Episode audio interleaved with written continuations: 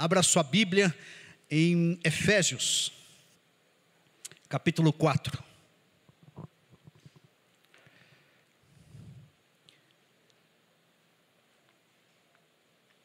Costumo dizer que minha esposa, meu ouvido esquerdo, meu olho direito, minha, minhas duas pernas, uma benção.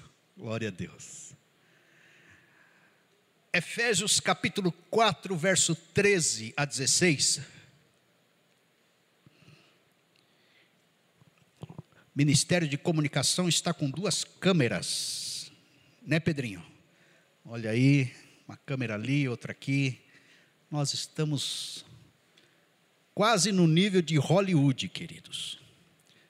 O Pedrinho falou: vou pôr o Spielberg no bolso. Estamos melhorando. Glória a Deus por isso. Efésios 4:13, todos acharam? Então diz assim a palavra do Senhor: Até que cheguemos à unidade da fé e ao conhecimento do Filho de Deus, a homem perfeito, à medida da estatura completa de Cristo, para que não sejamos mais meninos inconstantes, levados em roda por todo vento de doutrina, pelo engano dos homens que com astúcia enganam fraudulosamente. Antes, seguindo a verdade em amor, cresçamos em tudo naquele que é a cabeça, Cristo, do qual todo o corpo bem ajustado e ligado pelo auxílio de todas as juntas, segundo a justa operação de cada parte, faz o aumento do corpo para a sua edificação em amor. Pai, fala conosco, pelo poder da tua palavra, derrama, Senhor, a tua graça, nos dê ouvidos para ouvir a tua voz. E que o fluxo avassalador do Espírito perpasse os corações, as mentes, as emoções, em nome do Senhor Jesus Cristo. Faz isto, Pai.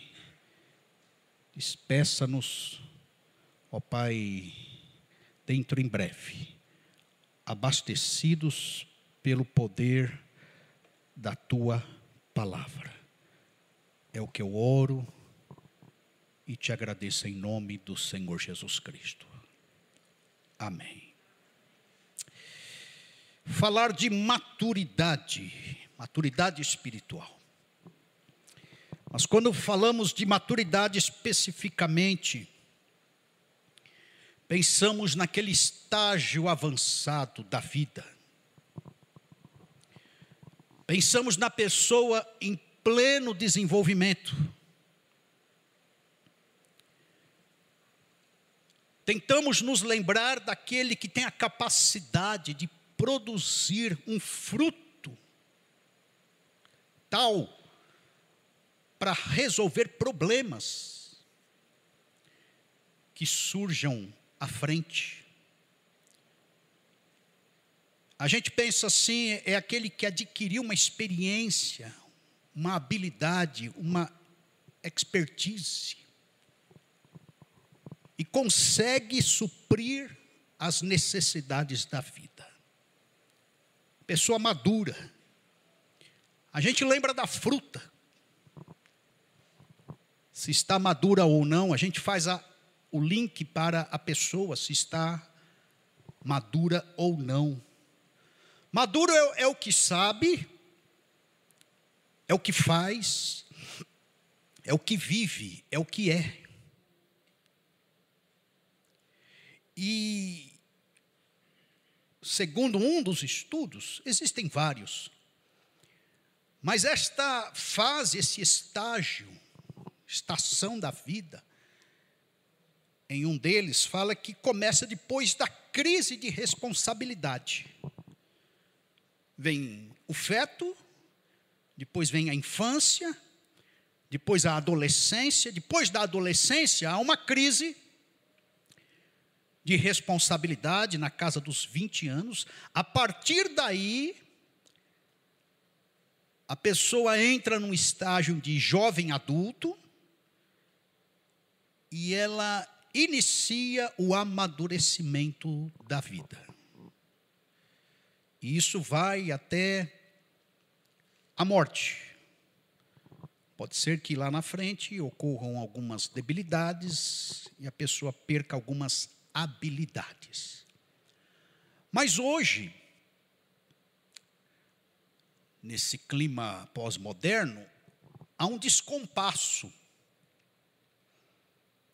Porque a fase da adolescência, segundo cientistas do ser humano, ela está demorando para ocorrer a sua finalização. E alguns concluem que o adolescente está indo na casa dos 30 anos, coisa que tempos atrás ficava na casa dos 18, 20 aninhos. E observando esta análise, ouvi também que pode se estender a fase adolescente até os 40 anos. O descompasso de hoje. Há um retardo generalizado no amadurecimento da vida. Já pensou? Um adolescente com 40 anos de idade então, a distinção entre as idades. Por conta deste descompasso, a idade biológica não condiz com a emocional.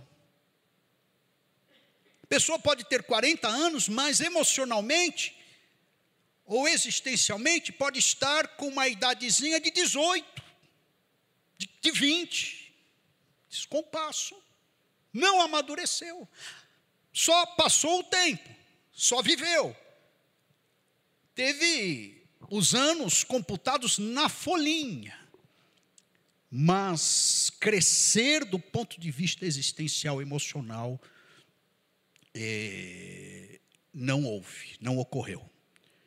Houve essa debilidade. Mas a nossa matéria é maturidade espiritual. E não uma maturidade secular ou científica ou psicológica. E quando a gente transporta este tema para a Bíblia,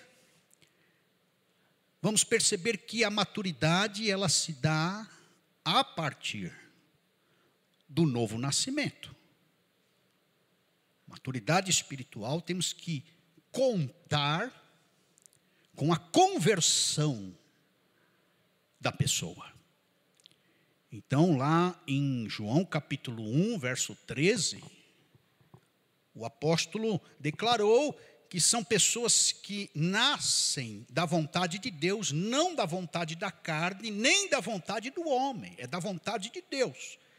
Em algum momento você nasceu de novo. Em algum momento você entrou no reino dos céus, você deu esse salto espiritual.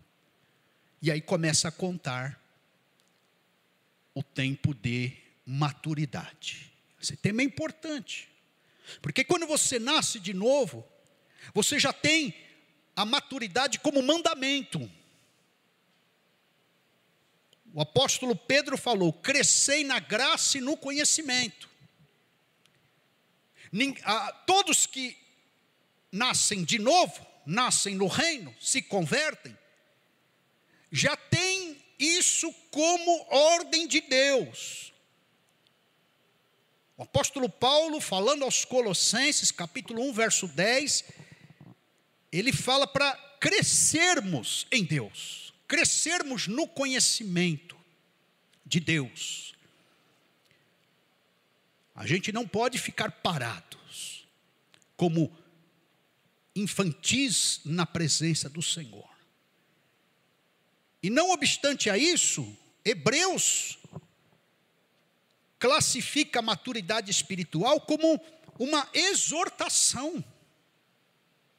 O escritor, ele até pressiona um pouco mais, admoesta, falando: olha, capítulo 5, verso 12, vocês, de forma cronológica, se converteram faz tempo. Só que a idade espiritual, o amadurecimento, não condiz com a idade cronológica, a idade espiritual, a qual vocês nasceram de novo. Então, devendo já ser mestres pelo tempo, ainda necessitais que vos torne a ensinar quais sejam os primeiros rudimentos da palavra de Deus. Então, esse descompasso pode ocorrer também na maturidade espiritual. A gente pode ter anos de igreja, mas sermos infantis na fé. Hebreus 5,12 confirma isso. Então, é um mandamento e, debaixo deste mandamento, uma exortação constante para nós amadurecermos na fé. E aqui neste texto de Efésios, nós vemos um convite à maturidade. É um mapa, é um código é um caminho para nós amadurecermos caminho da maturidade. E esse caminho que Paulo escreve aos Efésios seria para responder a pergunta: como podemos amadurecer espiritualmente, já que é importante, precisamos crescer. Paulo fala que, primeiro ponto explicado, é através da revelação de Jesus como protótipo humano. Nós só conseguiremos amadurecer espiritualmente se nós tivermos uma revelação de Jesus como referencial de vida. Observe novamente, vamos repetir o capítulo 4 aí, o verso 13 até que cheguemos à unidade da fé, ao pleno conhecimento do Filho de Deus, a homem perfeito, à medida da estatura completa de Cristo. Jesus é o nosso exemplo, mesmo porque ele cresceu em todos os sentidos.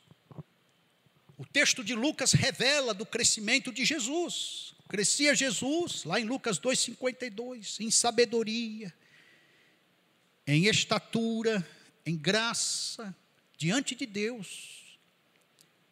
Crescimento ou maturidade espiritual e graça diante dos homens. Então Jesus cresceu do, no ponto de vista intelectual, físico, espiritual, social, emocional. A consciência de Jesus era tal e ele tinha esta revelação do próprio Deus, nós temos revelação de Jesus, mas ele tinha de Deus, a tal ponto de, aos 12 anos, ele já saber que era filho de Deus.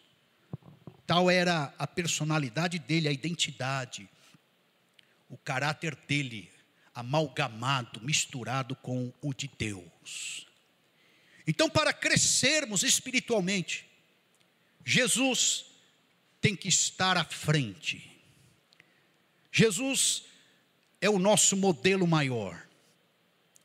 Jesus é aquele a qual nós imitamos. Vamos olhando para Jesus, vamos caminhando com Jesus, vamos sabendo de Jesus, vamos amando Jesus. É esse trechinho que fala a unidade da fé. Nós temos que ser um com Ele. O desafio para a igreja do Senhor e de forma individual também é estarmos integrados completamente na pessoa de Jesus, sermos um só com Ele, convertirmos diariamente a Ele, encarnarmos. Ele falou em João: se vós estiverem em mim e as minhas palavras estiverem em vós, olha a aliança Jesus é o ponto de integração que nos leva ao Pai. É o caminho que satisfaz a vida do ser humano. Por isso que há esta integração. Jesus fazia das dores uma poesia. Jesus não sofria por antecipação, mas também não é, fugia dos sofrimentos da vida, ele encarou a cruz, enfrentava com lucidez, com dignidade, com cabeça erguida. Jesus tirava várias lições das lutas, dos problemas. Jesus valorizava o que tinha e não ficava chateado porque não tinha. Jesus não perdia o contato das coisas simples da vida. Ele ensinava a partir das coisas simples: eu sou a porta, olhe para os lírios do campo, para as aves do céu. O semeador saiu a semear, coisas simples. Jesus não reclamava, Jesus não murmurava, Jesus era um modificador da sua história de vida e não uma vítima, não se fazia de vitimizado. Jesus vivia cada momento com intensidade. Ele trazia peso para o hoje, basta cada dia o seu mal. Então não ficava depressivo por causa do passado, não ficava ansioso por causa, causa do futuro e não ficava estressado também por causa do presente. Ele descansava em Deus, lançando todos os fardos através da oração ao Pai. Ele não vivia em função dos ressentimentos e mágoas e vinganças. Tem gente que coloca o ressentimento como propósito maior de vida e fala: ah, eu não vou morrer enquanto eu não me vingar. Jesus não fazia assim. Jesus lia além das aparências. Ele fazia a leitura do latente, coisas do coração. O escritor fala que ele conseguia ouvir o que as palavras não diziam e ver o que as imagens não revelavam. Jesus interpretava corretamente. Ele ia no âmago. Mulher, chama o teu marido. Nicodemos, você tem que nascer de novo. Pedro, você vai me negar três vezes. Olha a leitura de Jesus. Jesus também não esperava muito das pessoas, ele baixava a expectativa daqueles que o rodeavam. Vocês vão me trair. Mas interessante, olha o paradoxo. Mas também não desistia das pessoas. Ia atrás, como foi em Tiberíades. Chegou na beira do mar e deu um berro para os apóstolos lá, tentando pescar. Sete deles no barco lance a rede para o outro lado. João identifica, falando é o mestre. E aí depois vem Pedro, à beira-mar, com a cara lavada, porque tinha traído Jesus. Jesus foi atrás dos seus discípulos novamente. Usava os erros das pessoas para maturidade. E não tão somente como objeto de punição. Jesus é referencial porque ele tinha e tem enorme paciência. Queridos, se Cristo não tiver paciência conosco, nós, todos nós estaríamos perdidos. Quanta paciência! Porque a gente não amadurece na velocidade que amadurece o nosso Senhor, Ele é referencial, inerrante, sem pecados, mas como nós somos tartarugas para amadurecer em, em vários aspectos da vida. Mas Jesus é longânimo, autêntico. 100% do que ele falava era 100% do que ele vivia. Por isso que a nossa missão é imitar Jesus. Jesus é o nosso desafio para o amadurecimento. E ainda o verso 13 fala: a medida da estatura completa de Cristo. Eu estou me alongando aqui neste ponto porque é bom falar de Jesus. Eu quero que você saiba quem é o seu Senhor, as características dele. É referencial, é modelo, é exemplo. Não há ostentação, extravagância, megalomania, soberba, desumanidade, infantilismo, preconceito, pecado em Jesus. Não há. Pelo contrário, há afetividade, há simplicidade, solidariedade, fraternidade. Há humildade, há bom relacionamento, há amizade em Jesus, há humanidade em Cristo. Por isso que em Hebreus capítulo 12 nós temos a meta, olhando para Jesus, autor e consumador da nossa fé. Está aí, vamos amadurecer? Feche os teus olhos. Senhor, em nome de Jesus, nos dê graça para que possamos encarnar a tua, a tua vida, o teu caráter, a tua personalidade. Deus, liberta-nos de nós mesmos nos aspectos caídos e carnais. Precisamos crescer e amadurecer. Não é tempo mais, Senhor, de darmos trabalho para o Senhor, ou de bancarmos os infantis, ou de retardarmos a obra que o Senhor tem na nossa vida. Nos ajude nesta caminhada e nos amadureça a partir da tua pessoa, num relacionamento intrínseco íntimo, espiritual e eterno com o teu caráter, com a tua silhueta, Senhor, com a tua personalidade. Faz isto, Pai, em nome de Jesus, em todos nós, para a tua glória. Amém. Amém, irmãos?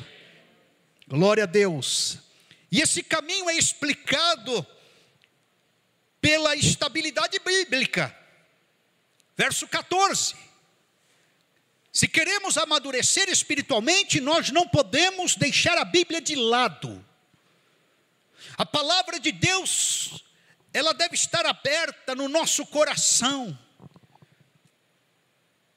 Deus tem nos exortado nesses dias a um retorno à Bíblia, principalmente nos pontos principais, naquilo que é a espinha dorsal da fé e como ponto principal, nós temos que focar a nossa salvação, mais que nunca nestes dias, de mortandade que tem assolado ao meio-dia e de espanto noturno que bate à nossa porta. Precisamos estar com a palavra do Senhor encarnada também no nosso coração, além do caráter de Cristo. A necessidade é de salvação. Porque Deus veio, através de Jesus, resgatar e reconciliar o pecador a Ele mesmo, através do amor emanado pelo seu Filho. Amor esse simbolizado, tendo seu ápice na cruz. É João 3,16. A Bíblia deve estar aberta, a Bíblia deve ser vivida. Nós estamos vivendo a palavra de Deus, estamos, na verdade, experimentando uma grande história de amor com o nosso Pai Celestial. E nós precisamos saber e precisamos pregar que, como espinha dorsal, o homem está irremediavelmente condenado. A humanidade está condenada. A ira de Deus estará visitando a terra. Todos pecaram, disse Paulo aos Romanos, e destituídos da glória de Deus estão. Mas através da grande oportunidade de Deus, que é o Evangelho, podemos ser livres desta condenação, basta acreditarmos, esta é a exigência. Crer no sacrifício vicário de Jesus no Calvário, crer no sacrifício substitutivo de Jesus pela fé E quando ele iniciou esta pregação ali na Palestina, o tempo está cumprido, o reino de Deus está próximo, arrependei-vos e crede no Evangelho. Foi aberto o Novo Testamento, foi descortinado a oportunidade da salvação para todos nós, e isto se chama o tempo da graça, mas esta porta se fechará. A palavra de ordem é: arrependei-vos e crede. Amadureçamos, porque não é tempo de sonolência espiritual. Paulo, nesta carta aos Efésios, nesse próprio capítulo 4, verso 14, se não me engano, ele declarou: Desperta tu que dormes, levanta-te dentre os mortos, e Cristo te iluminará, te esclarecerá. Porque, conforme eu falei, já estamos com o pé no Apocalipse, mas nós temos a porta da graça aberta e nós temos manutenção da graça sobre a nossa vida, e isso vem da parte de Deus. E o dia em que nós enfrentarmos a morte, nós teremos a certeza de que nós fecharemos os olhos para o lado de cada glória, mas abriremos os, os olhos para o, o, desejado de todas as nações, a saber, Jesus Cristo de Nazaré, nosso Rei e nosso Senhor. Estou falando isso porque em tempos de pandemia, mais que nunca nós temos que ter a certeza da salvação. Nós não somos nada em certos em certo aspecto. Vem algo invisível e nos derruba. Vem algo invisível e faz com que a gente não respire. Vem algo invisível e rouba as nossas forças, nos faz prostrar de uma cama. Só levantaremos pelo poder e pela graça do Senhor. Somos muito frágeis, queridos. Por isso precisamos nos render. Mas vem algo invisível e nos convence da justiça, do pecado e do juízo, a saber, o Espírito Santo de Deus que paira aqui nessa igreja, nessa manhã, no meu coração e no teu. Há algo invisível maior que todo vírus, que toda ameaça, que todo medo, que todo pânico é Jesus de Nazaré, é o Espírito Santo, é o próprio Deus na sua onisciência, onipresença, onipotência. Precisamos crer, ter certezas, convicções, naquilo que está como centralidade na palavra de Deus.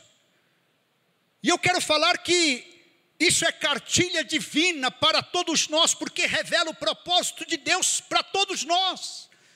Sabendo primeiramente isto, que nenhuma profecia da Escritura é de particular interpretação, porque a profecia nunca foi produzida por vontade de homem algum, mas os homens santos de Deus falaram inspirados pelo Espírito Santo. Palavra de Deus, queridos demos crédito àquilo que Deus fala e faz. Jesus voltará. Jesus está preparando a sua noiva. Assim como foi nos dias de Noé, assim será a vinda do filho do homem. As pessoas, antes do dilúvio, duvidavam por conta de 120 anos de seca na terra. Mas veio o dilúvio. Deus cumpriu a sua profecia, a sua palavra. Não fique preso na razão, na intuição. A fé vem pelo ouvir e ouvir a palavra de Deus. Ela tem moral, ela tem ética, ela tem ensino, ela é muito prática. Quando nós lemos, quando nós nos encontramos, nós somos transformados. Quero dizer, queridos, para que abramos os nossos olhos, porque o Espírito diz expressamente que nos últimos tempos apostatarão alguns da fé, dando ouvidos a espíritos enganadores e a doutrina de demônios, pela hipocrisia de homens que falam mentiras, tendo cauterizado a própria consciência. Então, o segundo passo para um amadurecimento é nós entendermos as Escrituras sagradas. É nós acreditarmos na palavra de Deus como profecia maior, como norte para a nossa vida, como coerência dos valores selecionados no nosso coração, como seletividade de pensamentos.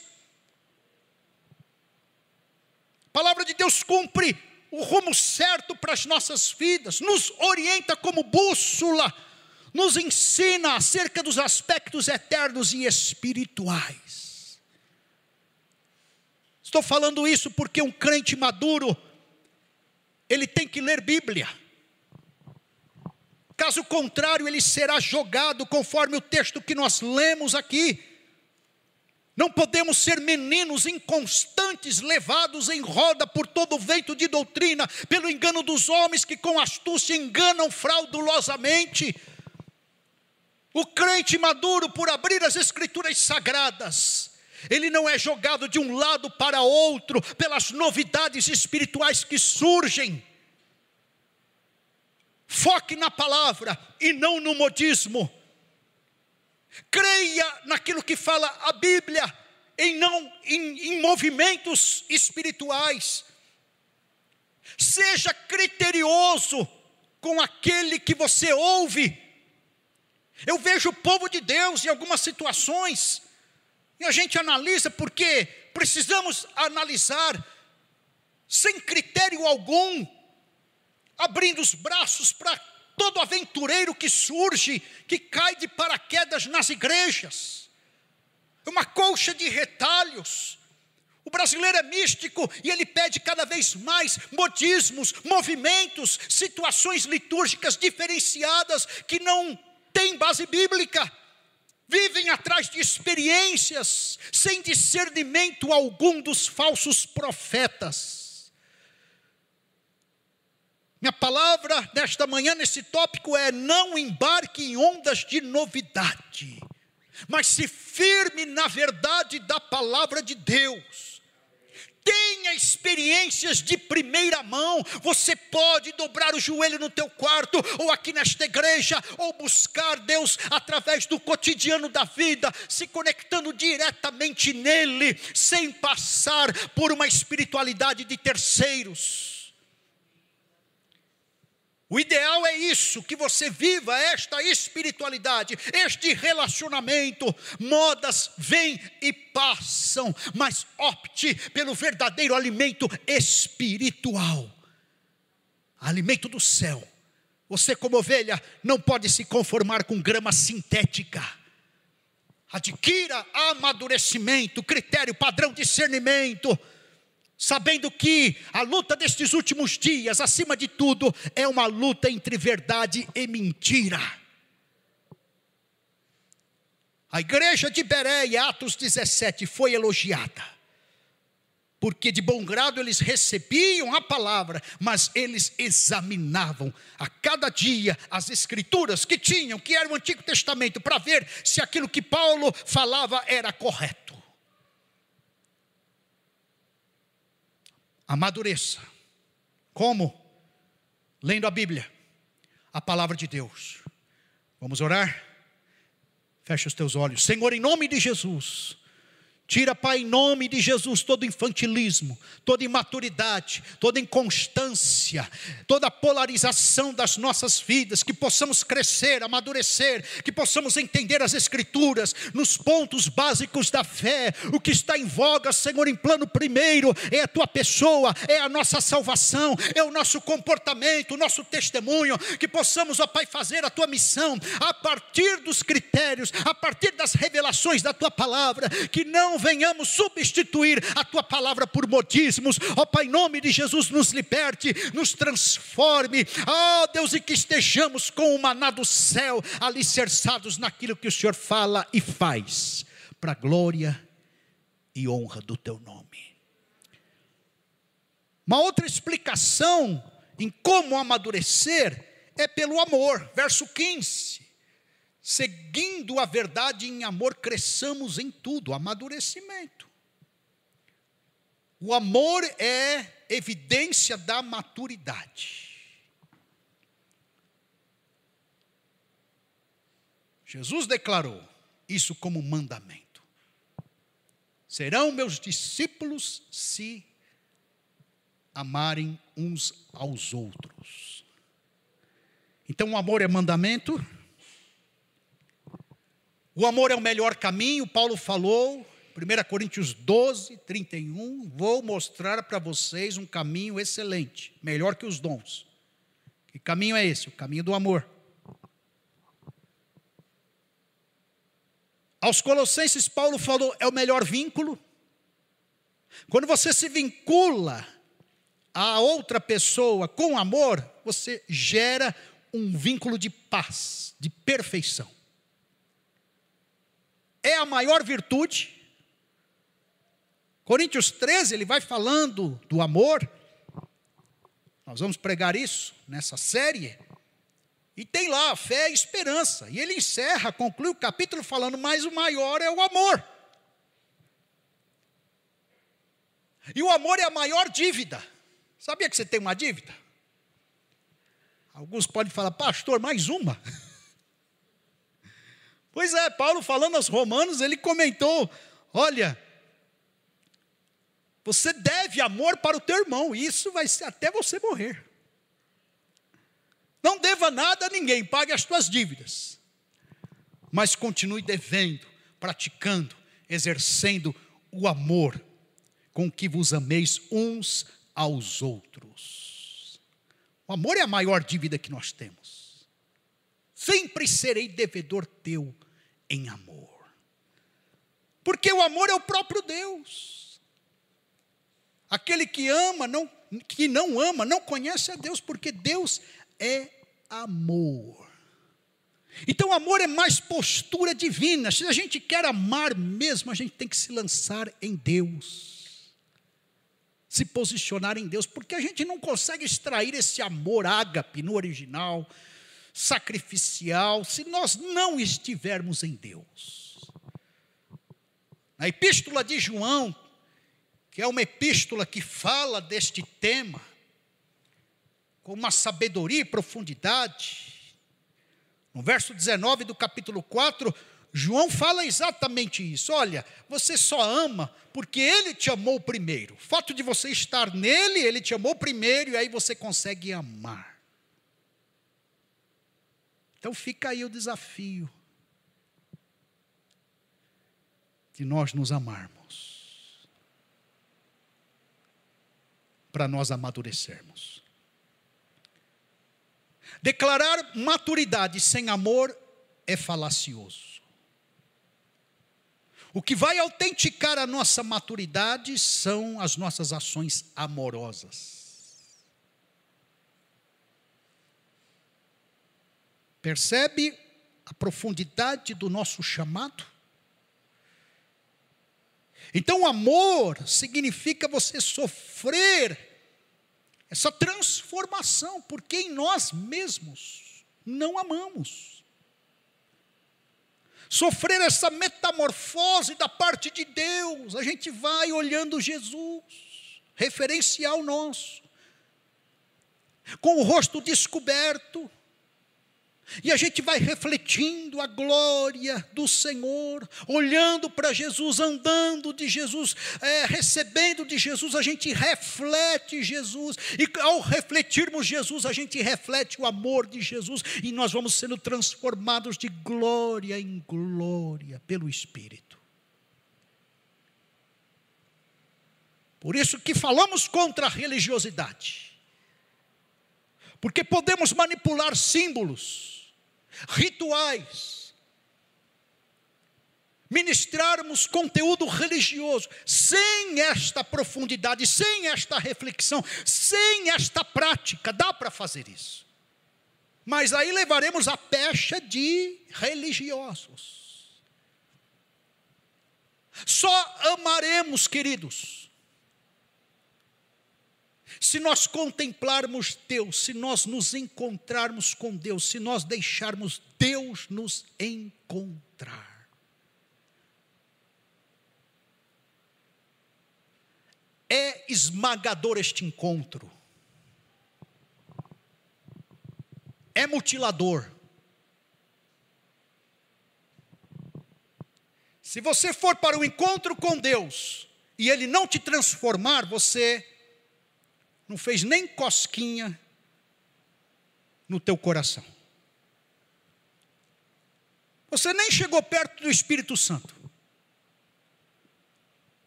Porque encontros com Deus é a metamorfose que eu falei.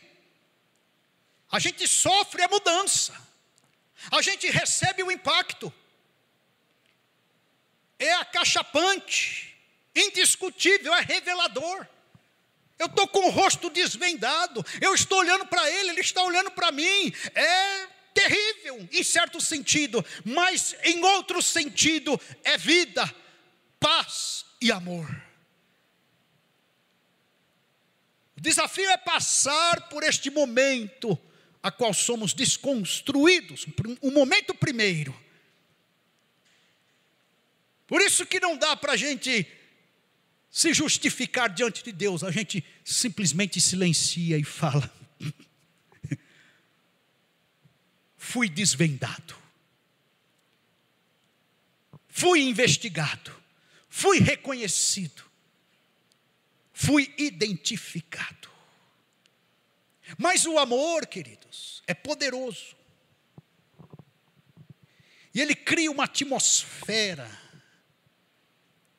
aonde o pecador se encontra com o próprio pecado. E a gente sobrevive. Como Deus é bom.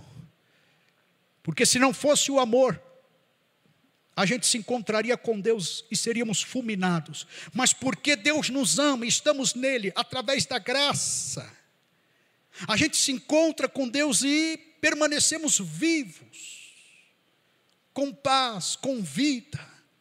É o melhor ambiente para enfrentarmos o pecado, é o ambiente de amor, com Deus e consigo mesmo.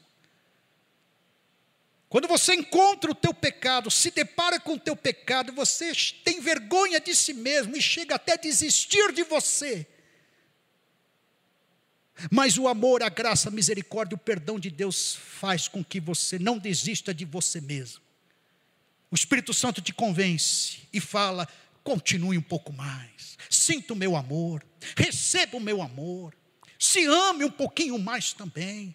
A partir desse amor que te visita, você amará também os teus pares. E você criará essa atmosfera a qual eu estou te proporcionando neste encontro. Você não recebeu esse fluir do Espírito acolhedor? Então faça isso com pessoas também. Por isso que o texto que lemos, no verso 15, fala que o amor está de mãos dadas com a verdade. O amor traz verdades e a gente suporta.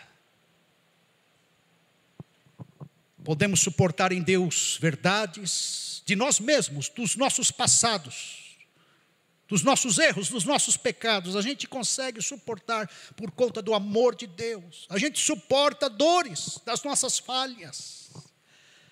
A gente suporta as nossas fraquezas escondidas. A gente suporta e verbaliza as negações dos nossos discursos. Aquilo que a gente esconde, as mentiras, é na verdade através do amor. E aí o amor vai derrubando os medos, as muralhas de autoproteção. O amor exorciza a autossuficiência que há em nós. Ele nos convence a abandonarmos as nossas manobras carnais. Ele fala assim: não faz assim não. Isso é muito você. Vá por aqui. O caminho mais excelente é o do amor. Manifeste ele aí. Derrube essa blindagem. Quebre esse escudo, essa autoproteção, essa muralha. Não carece esse medo, não. O verdadeiro amor lança fora o medo. Vá se desarmando, vá se abrindo, deixe emergir. Largue mão essa autossuficiência. Você precisa de mim, admita, diz o amor que é Deus para os nossos ouvidos. E esse amor tão teórico, o amor, substantivo, essa forte afeição, essa emoção, essa seara dos sentimentos, ela é transformada em verbo, em ação, em prática, em demonstração. Cresçamos em tudo, disse o apóstolo Paulo aqui no verso 15. Se há amor, há perdão, a manifestação da graça o substantivo, a teoria do amor, a explicação inócua. O amor, novela das oito, se torna ação, exercício de misericórdia, aplicação da paz, clima de reciprocidade, ambiente de restauração. Feche os olhos. Senhor, nos dê esse amor, nos dê essa graça nos sustente, nos ajude. Precisamos amadurecer pelo amor que o Senhor libera, em nome de Jesus. E se o amor é prático, em último lugar, o caminho da maturidade é explicado pela diaconia, pela dimensão diaconal. Olha o verso 16. Do qual todo o corpo, bem ajustado e ligado pelo auxílio de todas as juntas, segundo a justa operação de cada parte, faz o aumento do corpo para a sua edificação. O amor é prático, a maturidade é prática. Ela também sai das ideias, dos conselhos, dos conceitos e ela vai para as atitudes. Então a maturidade, ela não gravita em torno de si mesmo. A pessoa madura, que ama, que copia Jesus, que tem base na palavra de Deus, ela se desloca, ela gravita em torno do outro ligado pelo auxílio de todas as juntas. Pessoas amadurecidas vivem relacionamentos saudáveis. Pessoas maduras vivem comprometidas com o outro. Elas saem da zona de conforto, do comodismo pessoal, e ela se envolve na vida do outro, ela se desloca para o outro. Maduros agem assim. Eles não desperdiçam, eles repartem. Eles não economizam para si, eles se doam, eles assumem posição, função, eles trabalham, eles imprimem as suas qualidades nos outros. O caminho da maturidade passa pelo serviço. Observemos que ele se move com encorajamento na vida de outras pessoas. Ele faz o aumento do corpo. Pessoas que cruzam o caminho de uma pessoa madura. Se ele estiver desanimado, ele recebe um ânimo. Porque ele vai servindo.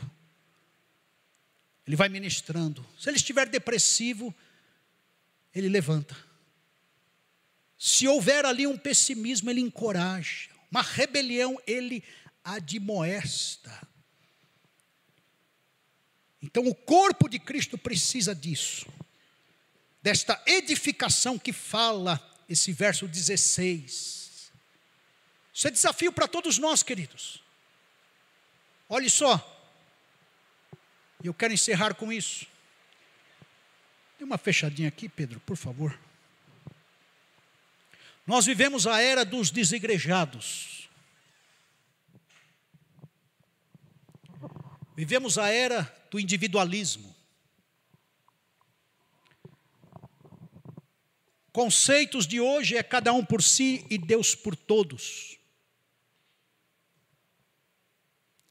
Nós estamos na cultura das rupturas, dos guetos, das tribos. É desvalorização, é utilitarismo, é descartabilidade, é uma ressaca eclesiástica. Mas é na vida comunitária o caminho do amadurecimento. Temos outras receitas, mas esta daqui é um antibiótico para que a pessoa amadureça.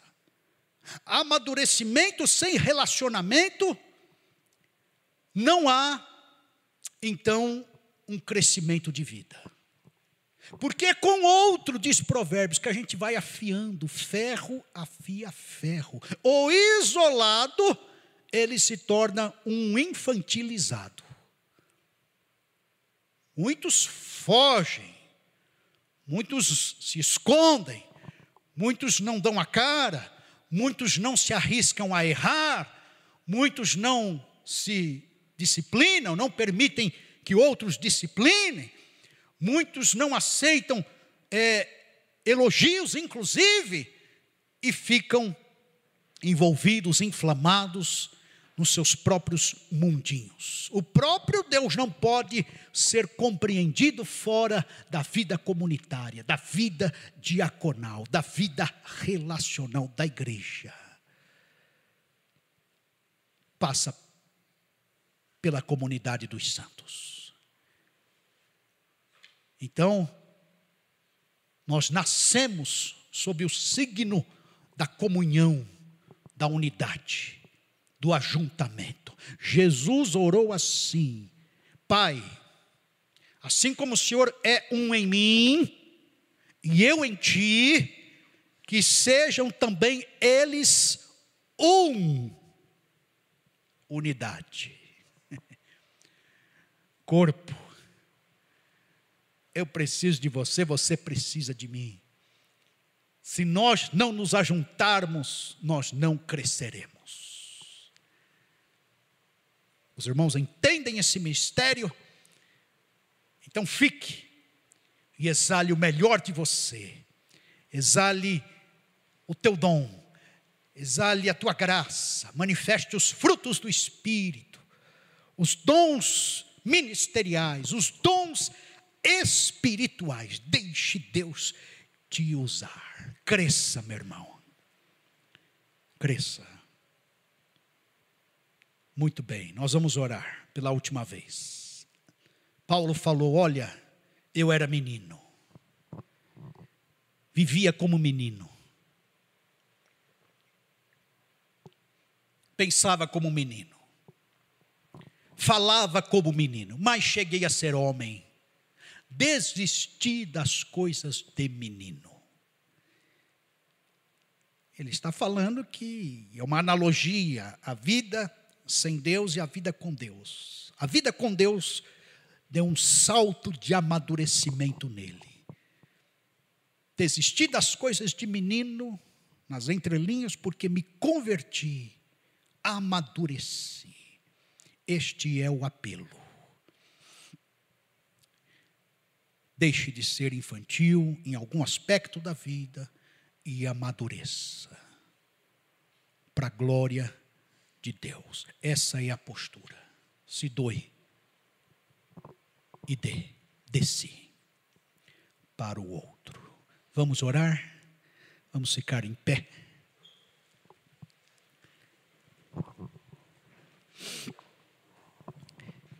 Fecha os teus olhos.